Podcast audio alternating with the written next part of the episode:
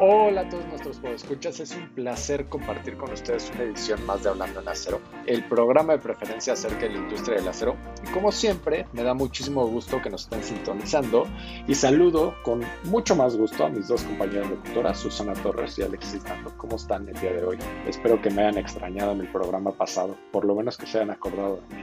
Hola Mos y, Susi y pues a todos los que nos escuchan. Mos, te diría que nos hiciste falta, pero con la compañía de Río ni se notó. Y estoy muy contenta también de estar por acá compartiendo el micrófono. Eh, preparen su bebida favorita de nuevo para escuchar este episodio y esperemos que disfruten de todo el contenido que les traemos. Yo creo que será este un programa uno de mis favoritos. Hola Alexis, hola Mos, eh, ya los escuchas preguntaban por ti, qué bueno que ya estás por acá. Los saludo con mucho gusto como siempre, este será el programa favorito de Alexis porque estamos celebrando el Día del Arquitecto hoy primero de octubre. Muchas felicidades Alexis. Y por si se no se han dado cuenta, este año nuestros invitados prácticamente han sido gran cantidad de arquitectos dedicados a diferentes aspectos de esta increíble carrera.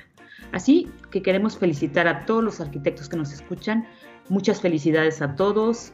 Eh, pásenla muy bien hoy en su día. Bien dijiste, Su. Este año le hemos variado y queremos platicar no solamente más sobre arquitectura, sino también de otras especialidades para conocer un poquito los expertos en acero. Y felicidades a todos. Arranquemos entonces el programa recordando qué es lo que platicamos en el episodio anterior. Su, ¿cuáles fueron las noticias? Mira, fíjate que hablamos de América Latina, que se convierte en la segunda región del mundo con mayor crecimiento en la producción de acero crudo en el primer semestre, con un crecimiento del 24.3%.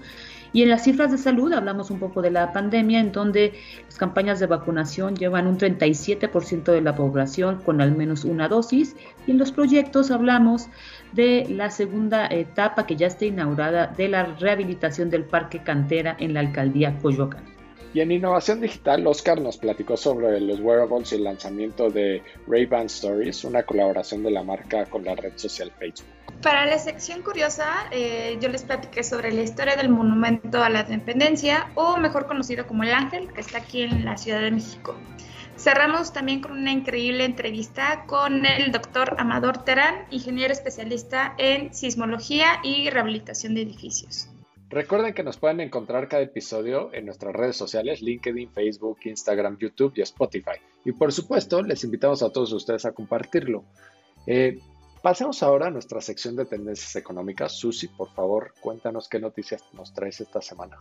Traemos ya las cifras de agosto y la producción mundial de acero perdió 1.4% año contra año, quedando en 156.8 millones de toneladas.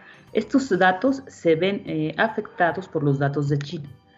Más adelante vamos a hablar un poco más de China, pero eh, eh, englobando, en agosto China produjo 83.24 millones de toneladas de acero bruto, un 13.2% menos en el año. Lo que fue aún más importante e impactante es que es el tercer descenso mensual consecutivo de la producción de China. Y esto no pasa lo mismo en las otras regiones, ya que estas aumentan la producción, impulsados por el crecimiento de la demanda y los precios del acero después de la crisis del COVID-19. ¿Se va alcanzable el objetivo anual de China en cuanto a reducir la producción?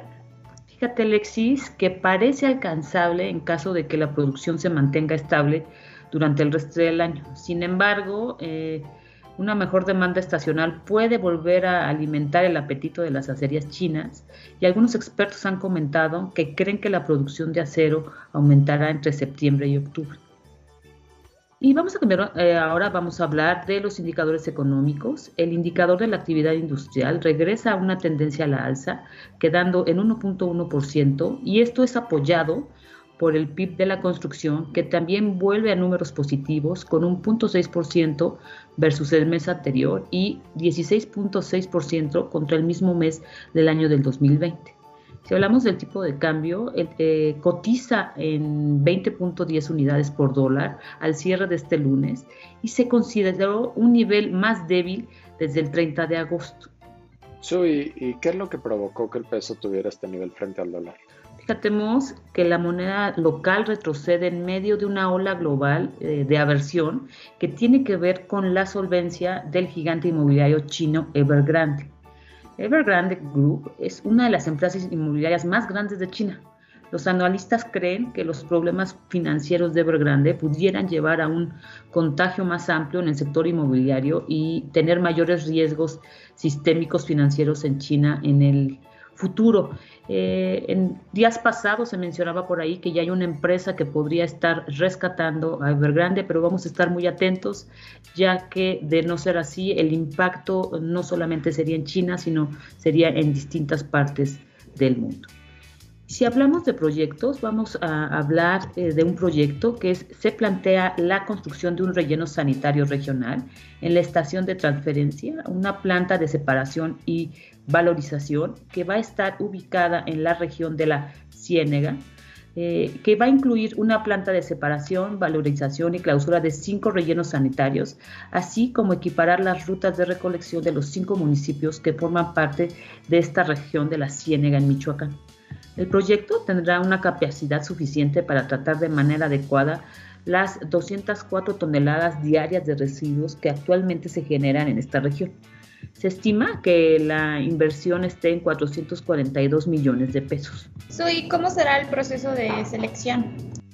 Fíjate, Alexis, que el proceso de selección será mediante una licitación pública internacional. Eh, se anunció la convocatoria el pasado 16 de agosto la recepción de propuestas fue el 15 de septiembre y se espera que hoy, primero de octubre, se dé el fallo. Entonces vamos a estar atentos para ver quién gana esta licitación. Sí, definitivamente que el cambio climático es una de las consecuencias que hemos sufrido por toda la contaminación que nosotros como sociedad pues producimos, ¿no? Y yo creo que la realización de este proyecto o de este tipo de proyectos nos va a ayudar a mejorar esta situación en el futuro. Y para los que no saben, pues nosotros como Gerdau Corsa somos un gran reciclador, somos el reciclador más grande de toda América Latina, reciclamos millones de toneladas de chatarra al año, pero bueno, regresando a, lo que estábamos hablando, continuemos con otros datos eh, un, tanto, porque no, no tan curiosos o curiosos como podría ser. Como lo escucharon al inicio, estamos el día de hoy en una celebración por el Día del Arquitecto y hoy yo no voy a ser quien hable de los datos curiosos, sino nuestra arquitecta del podcast, que nos contará un poco sobre esta profesión. Así que Alexis, dinos, para ti, ¿qué simboliza la arquitectura? Bueno, para mí este, simboliza el habitar. Creo que el crear eh, espacios en donde podamos vivir y podamos eh, habitar de ciertas formas, ¿no? Desde una casa hasta oficinas o incluso pues en el espacio urbano, eso, eso para mí es hacer arquitectura y muchos piensan que que ser arquitecto quiere decir que construyas, que hagas casitas o que le hagas el trabajo del primo, ¿no? A un futuro, pero pues bueno, creo que eh, va mucho más allá de eso y, no solamente el hacer, sino que el, pensar y, comunicar, como, como es el caso. Y pues bueno, hoy eh, podemos ver o escuchar cómo se valora pues esta profesión, pero Déjenme contarles que no siempre fue así. Em, la profesión del arquitecto surge desde el antiguo Egipto e históricamente su, posición profesional ha tenido variaciones en donde llegó a estar incluso al borde de la desaparición. La arquitectura ha pasado por varios estilos a través de la historia. Eh, si recuerdan, pues hay varios como el gótico, neoclásico, el art nouveau, el art déco y pues muchos más, ¿no? Estos movimientos anteriormente se habían posicionado en cada época como una tendencia y también, por así decirlo, para reflejar el poder de quien podía construir ese tipo de arquitectura, como podría ser eh, el caso de las iglesias con el estilo gótico o eh, las empresas con el art deco. Y bueno, estos estilos prevalecían y destacaban mientras el arquitecto pues pasaba a segundo plano y la reputación para pues esos arquitectos tuvo comienzo apenas en la época del modernismo donde emerge una nueva etapa para la arquitectura siendo pues un movimiento principalmente para el reconocimiento individualista de los arquitectos. Hoy, como todos sabemos y, vemos, ¿no? La posición del arquitecto ha cambiado tanto que se ha dedicado pues un día para celebrarlo como hoy. En México, octubre eh, inicia con el Día del Arquitecto, una conmemoración asignada oficialmente al primer día del décimo mes del año y que paulatinamente ha incrementado la reflexión y discusión del oficio y del hábitat. Las escuelas, facultades, colegios de arquitectos, entre otras organizaciones, se han volcado en realizar actividades conmemorativas afines al oficio desde el 2004, año en que se instituyó en este país. La fecha surge a partir de que en 1948, en, ah, espero pronunciarlo bien, Lausana, Suiza, se fundó la Unión Internacional de Arquitectos, la UIA, que muchos a lo mejor eh, les suena, como una asociación internacional que pudiera reunir a todos los grupos organizados de arquitectos del mundo. En la actualidad, representa a 124 países y alrededor de millón y medio de agremiados. En 1985, la Asamblea General de la Organización de las Naciones Unidas designó que el primer lunes de octubre de cada año se nombrara el Día Mundial del Hábitat con el objetivo de reflexionar sobre el estado de nuestras ciudades. La UIA solía festejar cada primer día de julio la, eh, pues fundación de la organización, llamándola Día del Arquitecto, hasta que en 1996 cambiaron la fecha al 1 de octubre para hacerla más, más o menos como coincidir con el Día Internacional del Hábitat y pues ser afines a la ONU. En la actualidad no se ha podido concretar un día único en, todo el mundo como para conmemorar el oficio de la arquitectura. Ahí les pongo un ejemplo. En Colombia se celebra el día del 27 de octubre, mientras que en noviembre Bolivia festeja el 13 y Uruguay en 1915 el día 27 respectivamente. Por su parte y en retrospectiva, en México con mucho arraigo, los albañiles celebran el 3 de mayo, el Día de la Santa Cruz, que aquí hago una pausa y siempre eh, tías, primos, familia, este, siempre me mandan o nos mandan felicitaciones el 3 de mayo para celebrar eh, que ellos piensan que es el Día del Arquitecto y pues no, no es así. Y bueno, el 3 de mayo es una tradición que se desconoce su origen realmente, pero que se puede ubicar desde la época virreinal y que a ella se le ha sumado la mayor parte de la industria de la construcción, incluidos los arquitectos. Eh, además, pues también se festeja a la gente que trabaja en obra. Y bueno, sería prácticamente imposible lograr que coincidan en su justa medida las partes que participan en la arquitectura y que se unificaran en un solo día. El oficio del arquitecto es muy amplio y su actividad se vincula constantemente en prácticas multidisciplinarias que participan en la creación de edificios y ciudades, pero pues para nada es una práctica autista. Por fortuna, se ha tenido eh, el tino de vincular el hábitat como el festejo de los arquitectos y pues que en otras palabras hace que se festeje la función del artefacto construido y producido por el oficio arquitectónico. El constante debate y la reflexión de un mejor hábitat para todos será siempre la mejor forma de celebrar lo que los arquitectos hacen, más allá de que sea un solo día y por supuesto pues vale la pena recordarlo cada primer día de octubre. Y ahora, eh, pasando otro tema y más a lo que nos toca, pues el uso del acero ha marcado un distintivo para los estilos arquitectónicos y las personalidades de los arquitectos. No podemos dejar de vincular el acero sin pensar en Mies van der Rohe y sus obras emblemáticas como la nueva Galería Nacional de Berlín en Alemania, que justo se acaba de reinaugurar por una remodelación que hizo David Chipperfield en este verano, o eh, pues otro arquitecto modernista, eh, Richard Neutra, y la casa Kaufman en Los Ángeles, Estados Unidos, en donde también utiliza acero. Otros arquitectos contemporáneos que usan el acero en sus estilos son Norman Foster, Bianca Ingalls, y en México pues destacan Grupo Sordo Madaleno, Bernardo Gómez Pimienta o Enrique Norte.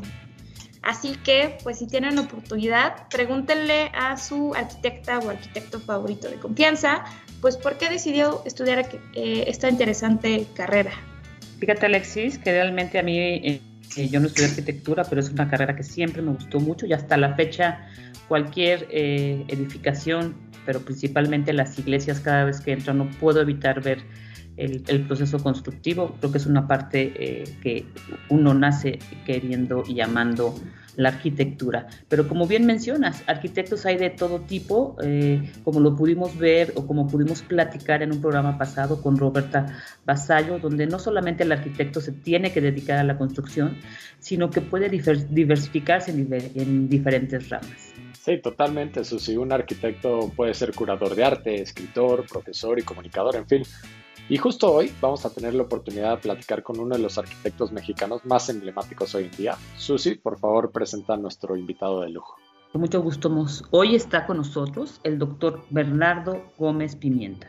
Bernardo dirige BGP Arquitectura como un estudio multidisciplinario dedicado a la creación e investigación en arquitectura, urbanismo y diseño.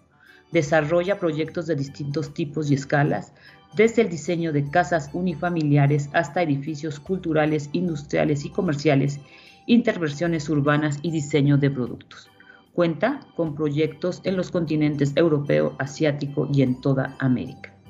Actualmente funge como director de la Escuela de Arquitectura de la Universidad Anáhuac, es académico emérito de la Escuela Nacional de Arquitectura, ha formado parte del Sistema Nacional de Creadores de Arte en distintos campos, fue condecorado por la República Francesa como Caballero de la Orden Nacional de la Legión de Honor, es Fellow honorario del American Institute of Architects y Fellow honorario del Royal Architecture Institute of Canada.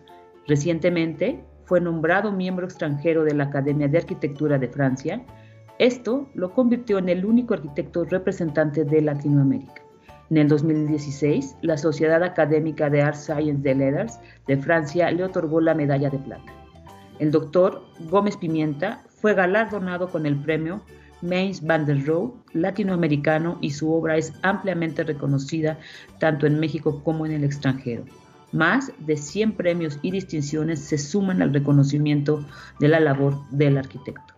Entre sus proyectos más reconocidos destacan la Escuela Nacional de Teatro, el Hotel Hábitat, la regeneración de la Avenida Presidente Majarí, el Plan Maestro de la Ciudad de los Libros en la Ciudadela, que consistió en la intervención a un edificio histórico del siglo XVIII. En el ámbito internacional, diseñó los pabellones de México en las ferias del libro de París, Bogotá y Calcuta. Bernardo, bienvenido. Es un gran placer tenerte en el programa el día de hoy. ¿Cómo estás? Eh, Susana, buenas, ah, buenos días a, todos y con muchísimo gusto. Bernardo, bienvenido. Muchísimas gracias por acompañarnos el día de hoy. Eh, de verdad yo me siento muy honrado de tener una personalidad como tú en el programa y más en un día tan especial como, como el día de hoy.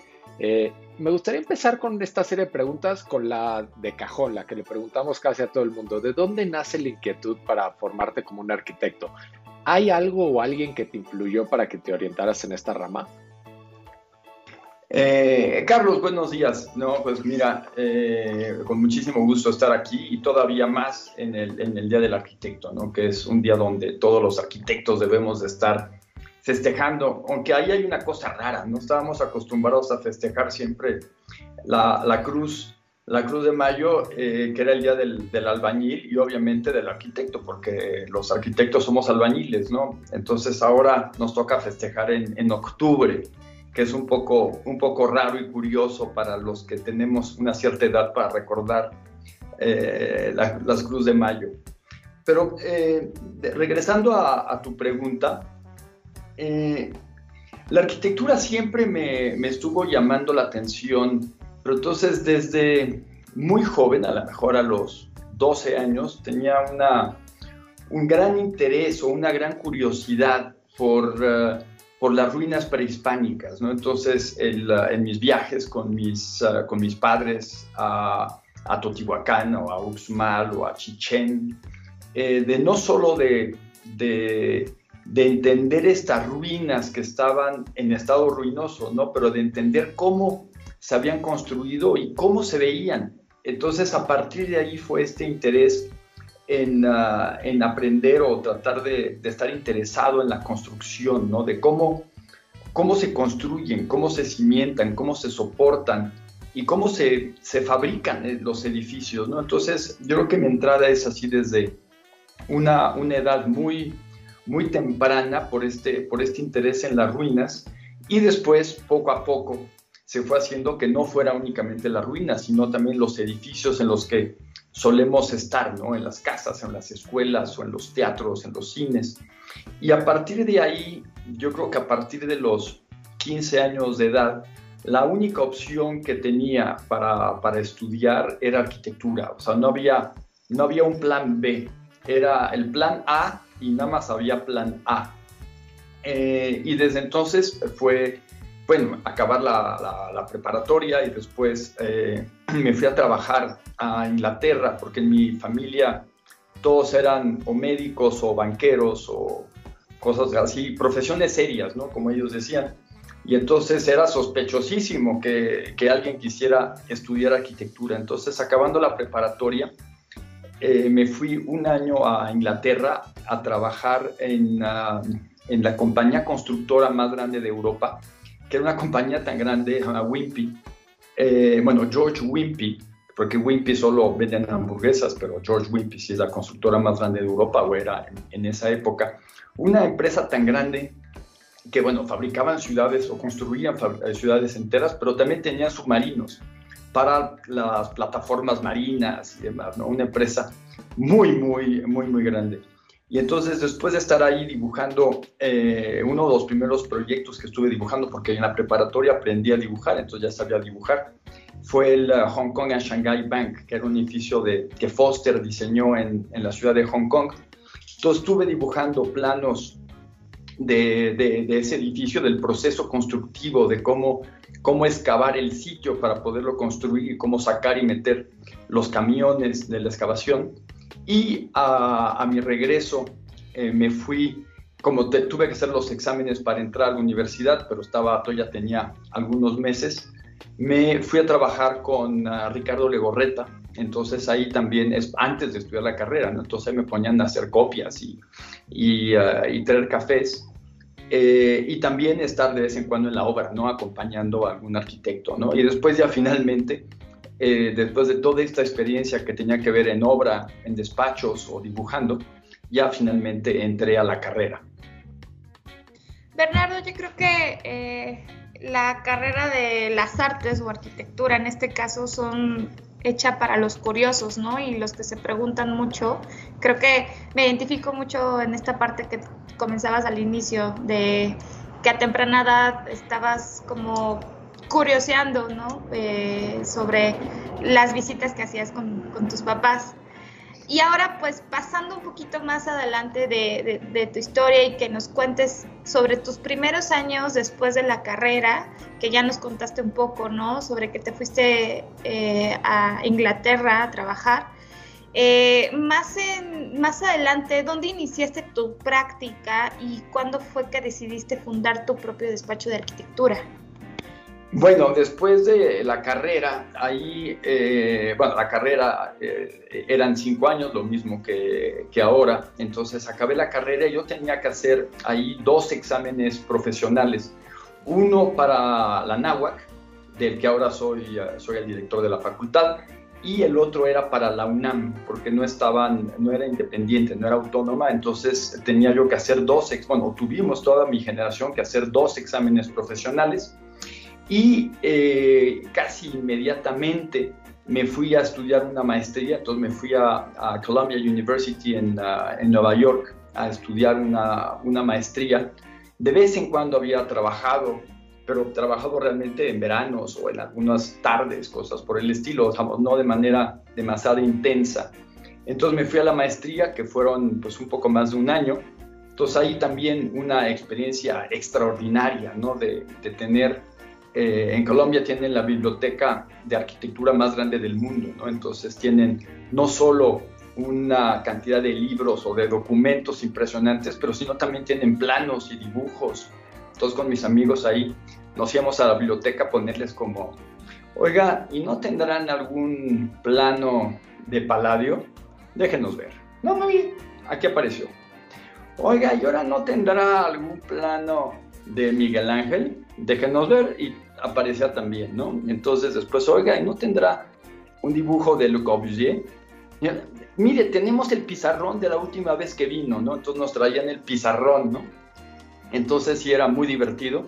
Y ahí también eh, hacer amigos con muchos colegas que eran todos mis compañeros eh, que venían pues, de todo el mundo, ¿no? desde Portugal o Argentina, eh, un poco de todas partes. Y lo mismo con los profesores. Entonces ahí tuve la, la suerte, bueno, escogí el programa justamente porque Zaha Hadid estaba en el programa y los demás profesores fueron Tom Main y Rotondi de Morphosis, Eric Moss, y bueno, obviamente con Kenneth Frampton. Entonces sí fue eh, un par de años muy, muy interesantes, no solo de vivir en Nueva York, sino de estar, pues ahora sí que en la vanguardia de lo que se estaba haciendo en arquitectura, ¿no? Que incluso eso sacaba ronchas a muchos otros profesores de, las, de la facultad o de la escuela, que, veían a estos jóvenes entusiastas eh, de manera muy sospechosa, ¿no? Decían, no, no es que así no, así, así no se hace la arquitectura, ¿no? Hay que, hacerla, hay que entenderla de otra manera.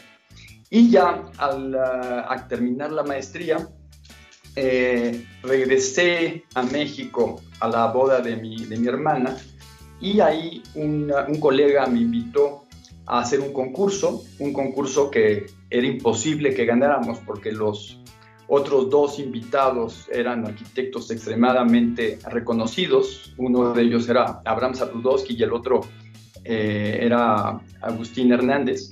Y no teníamos ninguna posibilidad. Entonces, bueno, participamos y eh, curiosamente pues ganamos, que fue el proyecto de la Alianza, la Alianza Francesa. Qué interesante todo lo que comentas, Bernardo. Definitivamente creo que eh, tus principios eh, dejan, un gran sabor de boca y, grandes enseñanzas. Cambiando un poco de tema, eres miembro y representante en instituciones de la cultura arquitectónica. Además, eh, sé que eres jurado del Premio Nacional de Acero para Estudiantes de Arquitectura en Canacero. ¿Qué significa para ti formar parte eh, de la voz colectiva de los arquitectos? Mira, no sé si es la voz colectiva, ¿no? Pero en jurados estoy en, muchos más. También estoy en el, uh, llevo 10 años en el jurado del premio Interceramic.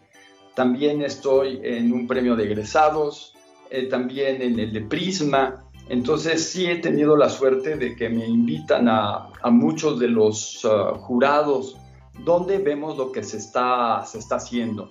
Entonces, bueno, es siempre muy interesante ver qué están haciendo eh, los jóvenes o los colegas, eh, de muchas veces en general de manera totalmente anónima, salvo cuando reconoces alguna de las obras. Pero siempre es súper interesante el poder, el poder ver y reconocer la arquitectura de, de los colegas de, de, gran calidad, porque algo que hay que, que, hay que decir es que en México se hace una extraordinaria eh, arquitectura de una gran calidad. ¿no? Creo que en México somos de los países donde realmente la arquitectura es, eh, es, a nivel mundial, ¿no? Y no es únicamente una cosa generacional donde sea una persona o dos personas, es eh, eh, gentes de diferentes, diferentes edades, desde gente joven, gente mediana y, y, gente mayor, ¿no? Todavía en la escuela tengo a Agustín Hernández, que tiene 98 años, que está dando clases, ¿no? Entonces siempre es un entusiasta que siempre llega a, dar clases, ¿no? Y a pesar de que, bueno, tiene 98 eh, aparentemente, porque realmente como nació el 29 de febrero, realmente va a tener como 26 legalmente, ¿no? Seguro, seguro sí tiene como 26. Tengo igual un amigo que cumple ese día y solo celebra cada cuatro años, pero hace una fiesta que vale por los cuatro años, entonces espero que haga lo mismo. Seguro. Agustín festeja todos los días, la verdad es que es una persona eh, increíble, ¿no? Entusiasta, inquisitiva, curiosa. Entonces sí es, es un, gusto siempre estar con él y encontrarnos. Pero bueno, la participación en, jurados creo que es importante y, y me toca participar en, en, muchos, ¿no? Hace, hace un par de semanas estamos en el, uh, en el jurado de Intercerámica, entonces justamente ahí con los otros miembros del jurado eh, y viendo bueno, ahí eran 1.200 participaciones, ¿no? Entonces, eh, distinguir entre eh, cuáles merecen un reconocimiento entre estos 1.200 que participan. En el premio del acero, pues ahí sí son bastantes menos eh, que participaron, porque es, una cosa académica. Y en Prisma, pues también, ahora hay un poco menos, pero también son, eh, la participación es muy alta, lo cual es, y además la calidad ha ido incrementándose de año en año, lo cual también es eh, muy positivo. Bernardo, yo debo de confesar que llevo muy poco tiempo metiéndome en este tema de, la arquitectura. Como te platicaba la semana pasada cuando nos encontramos en, en Mextrópolis, yo soy ingeniero de formación, ¿no? Entonces para mí todo este mundo es, es un tanto extraño platicar con todos los arquitectos, pero cada vez me gusta más y, y me encanta esta parte artística que tienen, eh, en, pues en todo lo que hacen, ¿no? No solo eh, en las obras, sino la forma de vivir y, los eventos eh, a los que van, es, es, otra faceta totalmente diferente a lo que yo estaba acostumbrado. Y en esto de los premios, a mí me tocó ver de primera mano en el premio de Canacero cómo cómo funcionaba un jurado de arquitectos, ¿no? Y la verdad es que es una cosa bellísima para observar porque ven cosas que uno jamás notaría y, las discusiones que se, que se arman entre los diferentes arquitectos pues, son bien interesantes, ¿no? De cosas que, que no pensarías, que si el flujo de las personas, el acomodo, que no sé, cosas muy, muy... Eh, que, que son muy simples para, para alguien vivir, pero claro, alguien tuvo que pensar en ellas, ¿no? Entonces, para alguien a lo mejor es muy fácil pensar que, pues sí, claro, salgo de la puerta, subo la escalera y todo está acomodado bien, pero claro que puede ser muy malo también, ¿no? Y, atrás hay un arquitecto. Entonces, esa, esa parte me, me fascina y, me agradó muchísimo escucharte a ti en lo particular, criticar los proyectos y, y también decir las cosas buenas. Creo que eh, bien lo dijiste, hay, hay arquitectura de muchísima calidad en, México y desde temprana edad, ¿no? Que en ese premio nos tocó ver a, puros estudiantes, pero pues yo creo que ellos en poco tiempo estarán haciendo obras magníficas. Eh, y conectando un poquito esto contigo, pues obviamente tú eres uno de esos grandes arquitectos de nuestro país y en tu carrera has tenido la oportunidad de realizar proyectos pues de muchísimas tipologías. Eh, uno de esos proyectos eh, y uno de los más reconocidos también es el Plan Maestro de la Ciudad de los Libros en la Ciudadela, que está aquí en la Ciudad de México. Y, en este plan convocaste a diversos despachos de arquitectura a participar. ¿Cómo tú consideras que esta, esta colectividad funcionó en, el proyecto? ¿Cómo, ¿Cómo, o por qué tú, tú piensas que eso funciona eh, de una mejor manera? Pues mira, fue un, concurso, bueno, fue una, una, solicitud de la secretaria de, Cultura del país, que después ahora se ha convertido en, en, ministro, eh, y en un edificio del siglo XVIII, un edificio muy, muy importante eh, en la historia, no solo de la arquitectura, sino en la historia de, de México. Eh, empezó siendo, estando a las afueras de la ciudad, siendo una, una fábrica de tabaco, y después se convierte, bueno, en, prisión, ahí está eh, Morelos encarcelado antes de que se lo lleven a fusilar, después tiene la decena trágica. Entonces, ¿cómo, cómo convertir este edificio del siglo XVIII ah, en, en, un edificio sustentable del siglo XXI con una, eh, con una utilización o una, una, un programa totalmente diferente?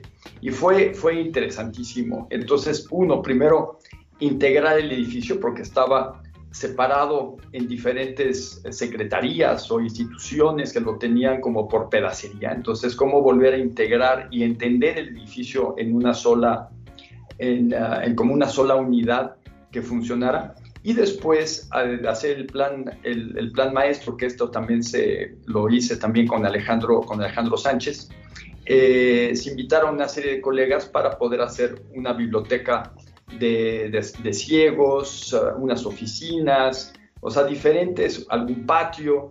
Entonces hubo colegas que estuvieron ahí colaborando y también en algunas de las librerías, ¿no? Eh, que fue también súper interesante. Y nosotros, Javier, Alejandro y yo también hicimos pues un poco más de la mitad del edificio, ¿no? Desde el teatro, los patios, eh, varias bibliotecas, bibliotecas infantiles. Entonces fue una, una colaboración súper interesante y es algo que veremos cada vez más, ¿no? Cómo reutilizar edificios que a lo mejor han sido algunos casos abandonados o subutilizados en lugar de estar construyendo únicamente nuevo. Esa parte de, sostenibilidad creo que es fundamental y la parte de reutilizar edificios es uh, algo que creo que todos los arquitectos haremos cada, cada vez más. Y aquí el remodelar o reutilizar un edificio del siglo XVIII, pues hay que entender exactamente el edificio, hay que conocerlo, hay que conocer el sistema constructivo y cómo está funcionando y a partir de eso poder tomar las decisiones adecuadas para poderlo intervenir. En ese caso hay dos edificios, hay un edificio bajo tierra que son una serie de bóvedas porque estaba construido en un pantano y encima de, esto eh, se construyó el edificio con unas paredes de un metro de espesor, eh, que se ha ido hundiendo en el, en el, pantano, que es nuestra ciudad, o el centro de la ciudad, entonces se ha, hundido como metro y medio, eh, y a pesar de eso está en muy buen estado, porque los hundimientos diferenciales son relativamente reducidos. Tenemos una diferencia como de 60 centímetros entre un lado y otro pero estamos hablando de un edificio que mide 173 metros por 173, o sea, es un edificio eh, francamente grande.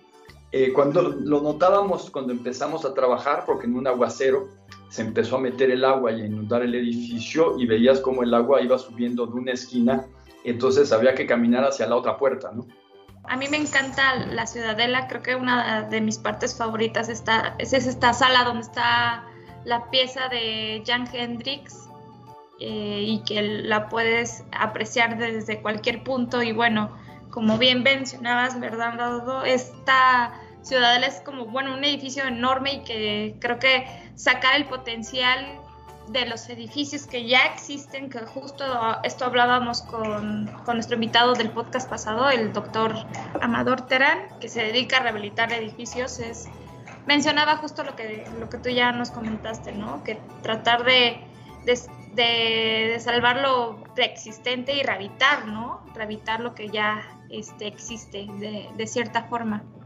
Y aquí lo que estás mencionando creo que es muy interesante. Aquí no solo se invitó a colegas a, a, trabajar, sino también a artistas, y eso fue muy, muy interesante. Entonces, bueno, la pieza de Jan Hendrix que mencionas es... Uh, es muy importante porque está en el centro geométrico del edificio, en la, en la unión del eje norte-sur y el este y oeste, en lo que antes era el cernidor. Eh, y es esta pieza de tres toneladas que es una, una hoja, está inspirada en una hoja de tabaco que tiene que ver con el inicio del edificio, la, la vocación inicial, original del edificio y esta hoja de, tabaco eh, cuelga esta, esta escultura o esta pieza de tres toneladas que, que, marca el centro del espacio. Y en ese espacio la decisión era, o la, la idea era mantener los muros eh, como estaban, sin, ninguna, sin el repellado, para mostrar justamente la técnica constructiva del siglo XVIII y en la parte de arriba sí tuvimos que poner un plafón que tiene una ligera inclinación para poder eh, liberar los paraguas que hizo Abraham Sadudowski, que eso fue una remodelación que se hizo en los, uh, en los 80s. Eh, y es un plafón de acero inoxidable que brilla para poder reflejarte justamente el espacio. Y en ese espacio que no tenía antes ninguna vocación y prácticamente ningún uso, ahora pues se pueden hacer eh, ceremonias, conciertos, premiaciones, reuniones, en fin, es un, un, espacio como polivalente que funciona para muchísimas, muchísimas cosas. Pero lo mismo como con Jan, hay muchísimos otros artistas que tienen piezas en la, en la ciudadela y eso es algo que se hacía a lo mejor en los años 20 y 30 y que lo habíamos perdido, ¿no? Donde los edificios públicos ya no tienen eh, arte entonces incluso hay murales. Entonces, doctor Lacra, le pedimos una, un mural en, en, la parte del vestíbulo del, del, teatro. Y entonces era justamente la que había sido la oficina de Vasconcelos. Entonces Vasconcelos que inicia esta campaña para poner eh, murales en los edificios eh, coloniales. Y aquí pues tuvimos un poco la misma idea, pero ya no se puede pintar sobre las paredes, entonces es pintar sobre un bastidor que se pueda, que se pueda retirar. Pues sí, eh, Bernardo, creo que bueno, a todos los que nos escuchan los invitamos a que vayan a, a, la ciudad de los libros, ahí cerca del Metro Valderas, para que pues vayan a, a visitarlo, bueno, si se puede, no sé, la verdad es que no estoy segura si esté abierto, porque hay muchísimas actividades culturales, entonces, bueno, invitados están y si tienen la oportunidad, pues, pues vayan. Y ahora, Bernardo, yo quiero pasar a otra pregunta más eh, sobre el tema académico, que bueno, dentro de la diversificación de tus actividades, ya ahora sí como pues director de la Escuela de Arquitectura en la Universidad de Anáhuac, ¿cómo combinas la praxis del hacer y el quehacer? La verdad es que a mí me parece que es prácticamente la, vamos, las patas de, de, la mesa, ¿no? El poder estar haciendo arquitectura, pero también estando en la parte de la educación y también estar en la parte de la difusión, donde eh, estoy metido junto con Miquel y con Ernesto Betancourt en, uh, en Arquine y, uh, y, trabajamos en toda la parte de Mextrópoli, ¿no? Entonces, me parece fundamental, ¿no? Estar en la parte de la educación, estar... Eh, llevo ahorita 18 años de director de la Facultad de, Arquitectura, educando pues a, una cantidad grande de, de, futuros arquitectos, de los cuales han salido muchos que han sido, bueno, que están empezando a, a hacer muy buen trabajo. Y por otro lado, el difundir, estar en jurados, eh, la revista con libros y por otra parte también metido en la parte del proyecto para, para realizar proyectos, ¿no? Yo creo que todo es parte como de la misma, de la misma cosa. Y, y yo no entendería la práctica de, del arquitecto quitando alguna de estas, de estas uh, actividades, ¿no? Para mí las tres se complementan de manera totalmente, totalmente natural. Y cambiando un poco de tema, Bernardo, tu investigación de tesis doctoral se volvió en un libro, La escala y el origen. En este, en donde, en este libro analizas la sensibilidad de seis arquitectos en el diseño mobiliario, rama que por cierto también tú has explorado. Y en este sentido, ¿cómo consideras la visión de la arquitectura en esta otra línea del diseño? Mira, yo siempre he estado diseñando desde cosas pequeñas a cosas grandes, ¿no? También no veo ninguna diferencia entre diseñar un edificio o una casa y una mesa, una silla o un vaso. Es exactamente la, tienes que poder comprender cómo es el sistema constructivo, cómo se va a fabricar y a partir de eso, pues tienes que empezar a trabajar cuáles son tus ideas que te van a llevar a, a eso. Y en muchas ocasiones eh, dices, ah, mira, como es algo muy pequeño, le puedo dedicar poco tiempo. Y yo creo que no, yo creo que a estos objetos pequeños, que ya sea una silla o un vaso, eh, ya que se van a estar multiplicando y se van a fabricar en serie, e incluso muchas veces tienen más impacto que, que un edificio, ¿no? Entonces yo siempre he estado eh, diseñando a la par de la arquitectura, diseño, diseño industrial, en algún momento en la primera Bienal de Diseño, eh, el primer premio justamente fue una silla, una silla mía, eh, y yo no veo ninguna, ninguna diferencia. Eh, y me llamaba la atención que antes los arquitectos solían estar haciendo diseño industrial y es algo que, le hemos, que hemos perdido. los arquitectos ya no saben cuánto mide el cuerpo humano, no saben cuáles son los ángulos para hacer una, una silla o una cuchara, ¿no? Y lo hemos dejado de hacer y creo que es una, una gran pérdida para nuestra, nuestra disciplina.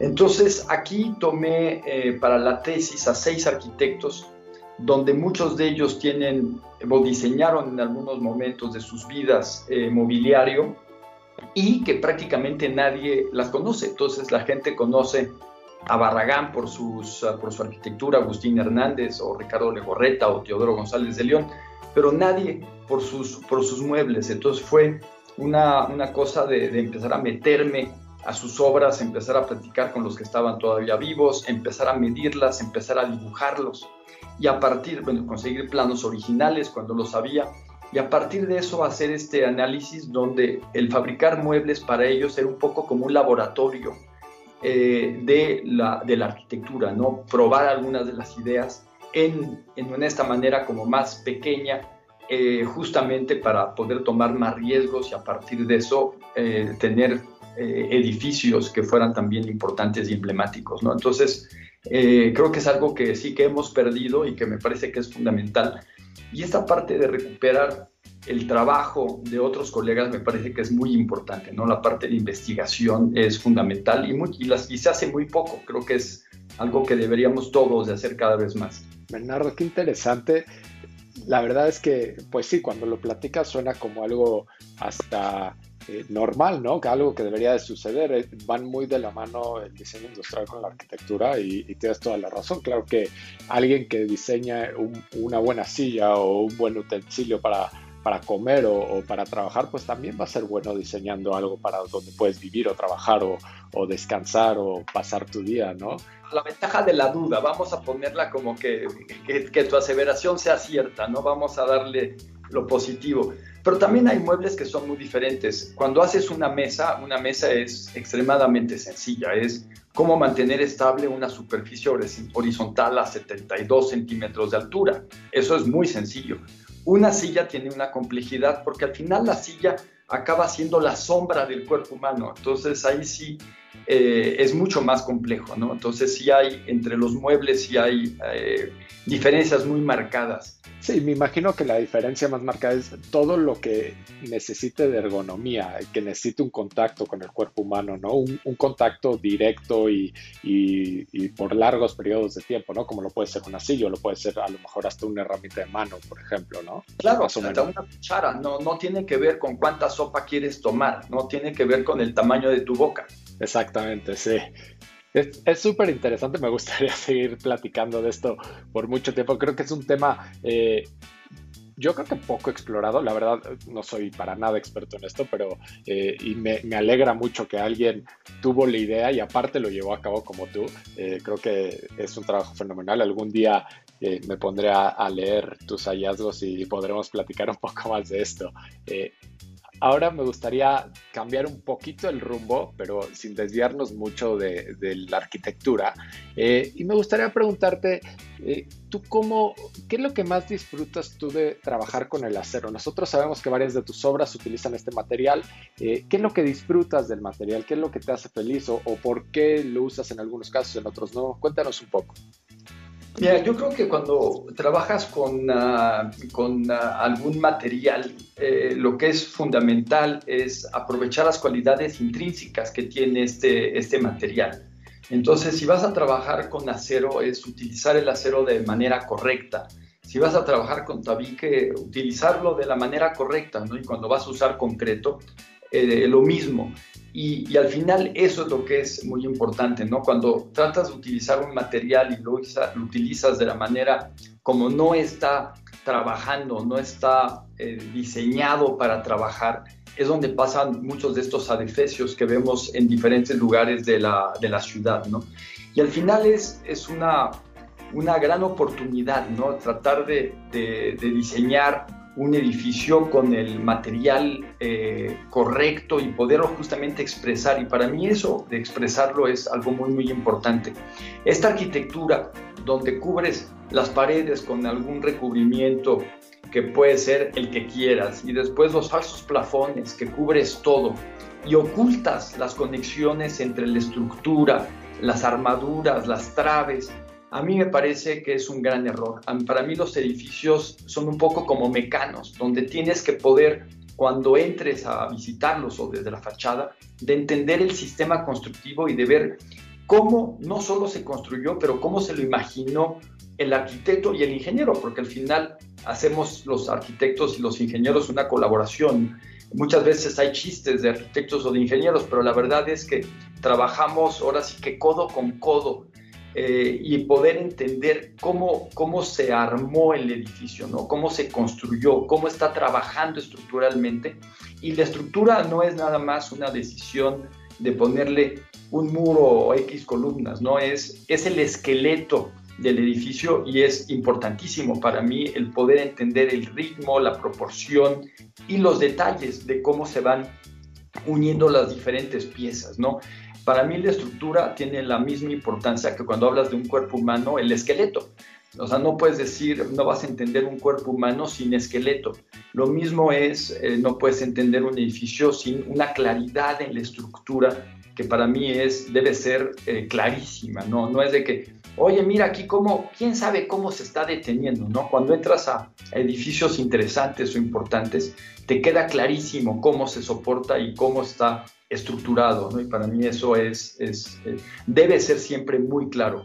Sí, igual por acá nosotros siempre hemos dicho, ¿no? Que hay que resaltar, eh, por supuesto, los, las ventajas que tenemos de cada material y hay que saber cuándo usarlo, ¿no? No siempre vamos a querer usar el acero o no siempre vamos a poder usar el concreto y creo que más allá de ser como una inquietud de que nos guste, pues hay, que también tener como esta conciencia de, de, de cuándo utilizarlo. Y Bernardo, yo ya queremos cerrar esta interesante entrevista y te agradecemos mucho por todo lo que nos has compartido. Y queremos cerrar con algo más personal, más sobre ti, que bueno que ya, eh, como dijimos, tuvimos oportunidad de platicar contigo la semana pasada en Mextrópoli. Pero bueno, para aquellos que no lo saben y que te siguen y que pues quieras compartirles un poco de ti, eh, ¿cómo pasas eh, tus días libres? ¿Hay algo que realices? ¿Tienes algún hobby o alguna actividad que tengas como planeada que siempre haces o tengas planeado? No, los arquitectos no, no tenemos nunca días libres. Eso es para otras profesiones, ¿no? Los arquitectos no es una cosa de 9 a 5. Es, es, una manera de vivir, es un tiempo completo eh, todos los días a todas las horas, ¿no? Entonces los arquitectos eh, disfrutamos no solo estar trabajando, pero cuando uno está, no, está trabajando, pues uno está leyendo eh, probablemente libros de arquitectura, cuando uno viaja, pues va a visitar edificios y ciudades y recorrerlas, caminarlas, que es la única manera para poder conocerlas. Y al final nuestros mismos amigos son o artistas o arquitectos, ¿no? Eh, así es que el mundo, el mundo de la arquitectura te acaba envolviendo y es una, más, más que un trabajo, es una manera, manera de vivir. Entonces sí, tiempo libre pues no hay mucho, ¿no? Y cuando, eh, una cosa que me parece importantísima es viajar.